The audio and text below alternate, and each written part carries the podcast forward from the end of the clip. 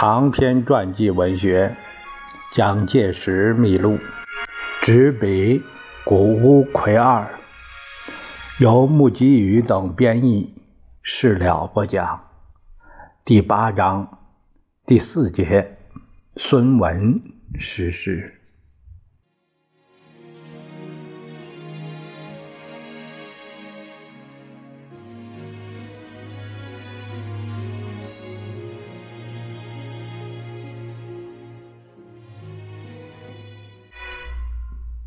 一九二五年二月十五日的淡水巷战终日不停，校军一时占着优势，但傍晚敌军增援部队到达，反扑过来，我军续有伤亡，陷于苦战。不过学生们尚能坚持下去。激战到夜晚，战局鉴于我军有利，敌军终于退往城外。十六日，淡水城在教军戒备之下恢复平静。这一仗的战果，俘虏敌军官兵两千多人，缴获枪械一千多支。午间发电报向孙文报捷。淡水之战对黄埔军官学校的学生来说，初次正规战中旗开得胜。不过，正因为是初次受到战火洗礼，难免会有预料不到的情况发生。比如说，教导第二团七连连长孙良在苦战正酣之际擅自退却，也许处置过严了些，但蒋介石为了严格执行军纪，不得已而宣布处以死刑，并对官兵做了如下的训示，以振作士气。这次打淡水是我们最起头的第一仗，不过是发展的第一步，我们的大事业还在后面。有了这样的战绩，将来得个天下无敌的美名，实行我们的三民主义，为国为民，做个真正的革命军。东征右翼军在克服了淡水之后，继续东进。途中虽然遭遇到残敌埋伏，仍然于二月二十日经白芒花攻克平山，三月七日攻占潮州汕头。此时得到林虎所部敌军向棉湖、离湖方向南下的情报，林虎部队的意图是包抄我军后路。自黄埔出师以来。一个多月的攻击前进，后方补给线拉长到四百公里之远。万一后路被敌军切断，则右翼军将整个陷入进退维谷的境地。因此，对于敌军此一行动，不管付出多大代价，也非得把他打垮不可。于是，蒋介石亲自指挥教导第一、第二两个团回师棉湖。十二日清晨，教导第一团侦察队在棉湖西方与敌军小部队接触，将之击退。显见敌军大部队必在附近。向当地民众打听，有的说两三万人，有的说前面山地森林一带布满了敌人。实属虽然不得而知，但敌军却已调来大部队，这一点应该毫无疑问。当时手头只有不够明正确的地图一份只得据以做近于摸索的攻击部署。首先以教导第一团第一营为攻击队，向正面挺进，在第一营的后方配置第二营为预备队，第三营则准备从右翼包抄敌军侧背，作为别动队。十二日夜间下达了总攻击令。十三日上午九时半，第一营在棉湖郊外河南乡与敌军遭遇，展开激战。敌军具有压倒性的优势兵力，我军第一营立即被包围。作为预备队的第二营随即加入战斗，但不敌。杯水车薪，正面敌军实有多数于教导团十倍的一万多人。因此被包围的敌营面临苦战，伤亡达到三分之一以上。于是教导第一团团长何应钦命令右翼别动队第三营继续增援上阵，而该营也陷于敌军反包围圈内，以至于我军唯有靠炮兵队援护勉强撑持。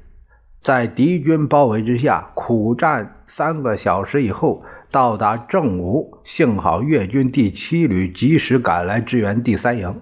下午二时，教导二团继续到达，加入了战斗行列。当激战高潮之际，正好来到前线劳军的军校代表廖仲恺，也穿着草鞋帮忙搬运后方运送来的弹药，士气为之振奋。得到增援之后的我军立即转取攻势，迫使敌军阵线动摇。于是乘胜追至棉湖西南约五公里的和顺，不料遭遇埋伏，在该处布好火线的敌方增援部队的强烈阻击，以致我军伤亡甚大。第一营党代表张岩等干部就是在这里阵亡。于是我军避开正面决战，先将和顺一带的高地占领，以教导第二团迂回行动。由里湖方面突击敌军侧背，迫使敌军溃逃。十四日清晨，蒋介石再赴前线视察状况。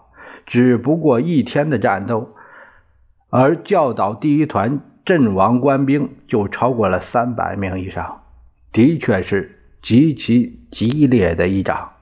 牺牲虽然惨重，但棉湖之役胜利的意义是非常之大。继之后，我军连续克河婆、五华，而于二十一日凌晨进入兴宁县城。第一次东征的一连串战事由此告一段落。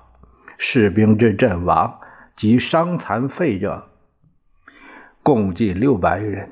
以第一期随于出征五百之子弟，与教导团三千同志之军。死伤即达三分之一。呜呼！武校同志前赴后继，每于肉搏登城，碧血淋漓之时，毫无计步状，浩然捐生，乐如怀想，总理主义之所获也。这是蒋公的一个记载。当天二十一日，持电汕头。向粤军许崇智总司令告捷。下午五时，粤军总司令邢营接到胡汉民的电报：总理孙文逝世。这真是一个惊天的讣告。孙文因肝癌逝世于北京，是在一九二五年三月十二日，享寿六十岁虚岁。在孙文逝世的悲痛时期，获得战争胜利之后的黄埔军官学校教导团正式编组为党军。当时，包括党军在内的东征军主力离开广州，到达广东省的东部地区。一九二五年四月二十八日。蒋介石到汕头粤军总司令部行营，与总司令许崇智及军校党代表廖仲恺会商军事计划，为谋巩固内部，决定讨伐滇军杨希敏及桂军刘振环。此一重要任务由党军负责。蒋介石于二十九日受任党军司令官。杨希敏、刘振环两个人。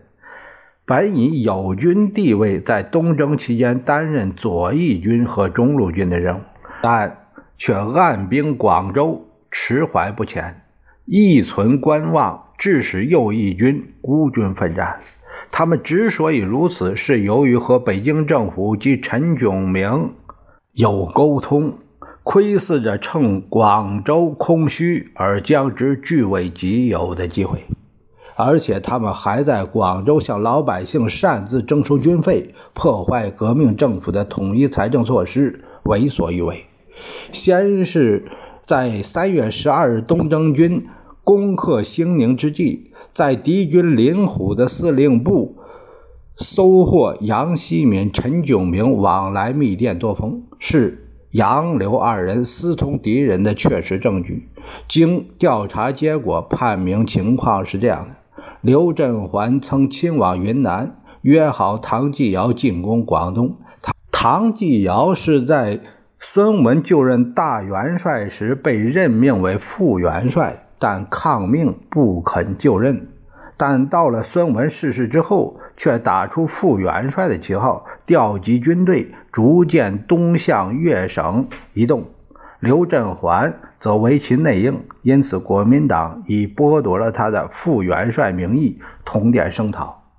第二，杨希民曾去香港与英国人勾结，并向北京政府活动，希望得到广东督理的任命。杨刘所部滇桂军陆续向广州集中，事态发展到如此地步，已经没有再和他们合作的余地了。如果让他们留在革命阵营，反而会增加危险性。五月二十一日，蒋介石下令何应钦指挥的党军第一旅和陈明书指挥的粤军第一旅等部由梅县开拔，回师指向广州。六月三日，师次平山途中，蒋介石向党军训话，说明此次战斗的意义。他说：“大元帅几十年辛苦建设的革命政府根据地广州，将被反革命的军阀唐继尧、假革命军杨希敏、刘振环等勾结危害。孙大元帅建设的革命政府根据地，就如同我们祖先遗留下的产业一样，我们祖先千辛万苦遗下的产业，无故被强盗夺去，这不是我们做子孙的耻辱吗？”所以，我们这次回去一定要打倒那些卖国殃民的强盗军队，打倒阻碍我们实行主义的叛逆，保持我们革命的根据地。当我军回师迫近广州时，杨柳等部慌忙向前方出军，布防迎战。然而，当时广九就是广州至九龙，广三。广州至三水、粤汉、广州到汉口这三条铁路以及水上船舶都由工人罢工，使洋流军队无法调动，而发动罢工者则为党代表廖仲恺。六日晚间，回师的革命军集结于樟木头，部署工事之后，由党军第一旅为前锋。经过石龙与九日攻占石滩，敌军则在龙眼洞以及广九铁路一带部署了大部队，意图阻遏我军前进。我军基于主力进攻龙眼洞，并派出一部分兵力沿广九铁路攻击前进。十一日下午，主力攻克龙眼洞；次日上午，控制了附近的重要地带。另一方面，沿广九铁路进击部队则在瘦狗岭一带遭遇到设有强固防御阵线的敌军反击。我军方面，海军炮舰发炮射击，同时海空队也出动轰炸。在这次战役中，敌方防卫广九铁路的滇军师长赵成良阵亡，全军溃败，退往广州市内。我军追击溃敌，突入市区，迅将士气业已瓦解的敌军武装解除，其人数多达两万之多。为首杨希敏、刘振华二人则逃入沙面租界，托庇护于外国。在夺回广州的同时，蒋介石受任广州卫戍司令。担负恢复治安工作。此时曾被敌军阻击兵阻击，幸免于难。在广州市北部地区，有一部分敌军反攻，也被顺利扑灭。盘踞革命根据地广州的假革命军到此得以肃清。于是，中华民国国民政府乃于七月一日在广州正式成立。过去隶属于革命阵营的军队统归军事委员会指挥，改称国民革命军。所以，冠以地区名称而带有军阀时代遗留痕迹的部队始告结束。八月二十六日，发表改编后之各军长的姓名如下：第一军原党军蒋中正，第二军原建国湘军谭延闿，第三军原建国滇军朱培德，第四军原建国粤军李继琛。第五军原建国粤军李福林改编之后的国民革命军，其最初的战斗任务是第二次东征。先是在二三月间第一次东征中被击败的陈炯明所属的洪兆麟、林甫等部，因誓愿向东征军归顺，经许可照旧留驻原地。然而他们只是伪装投诚。为了想夺回广州，疑似革命军主力回师之后，又有意私系蠢动，趁国民政府忙于处理杀鸡惨案善后事宜，即廖仲恺被暗杀事件发生，而内部动摇之际，乃于九月一日再度叛乱。当时留驻潮海的国民革命军被超过三万人的叛军所压制，节节败退。叛军终于在九月二十七日伸展到距离广州只有一百五十公里的平山。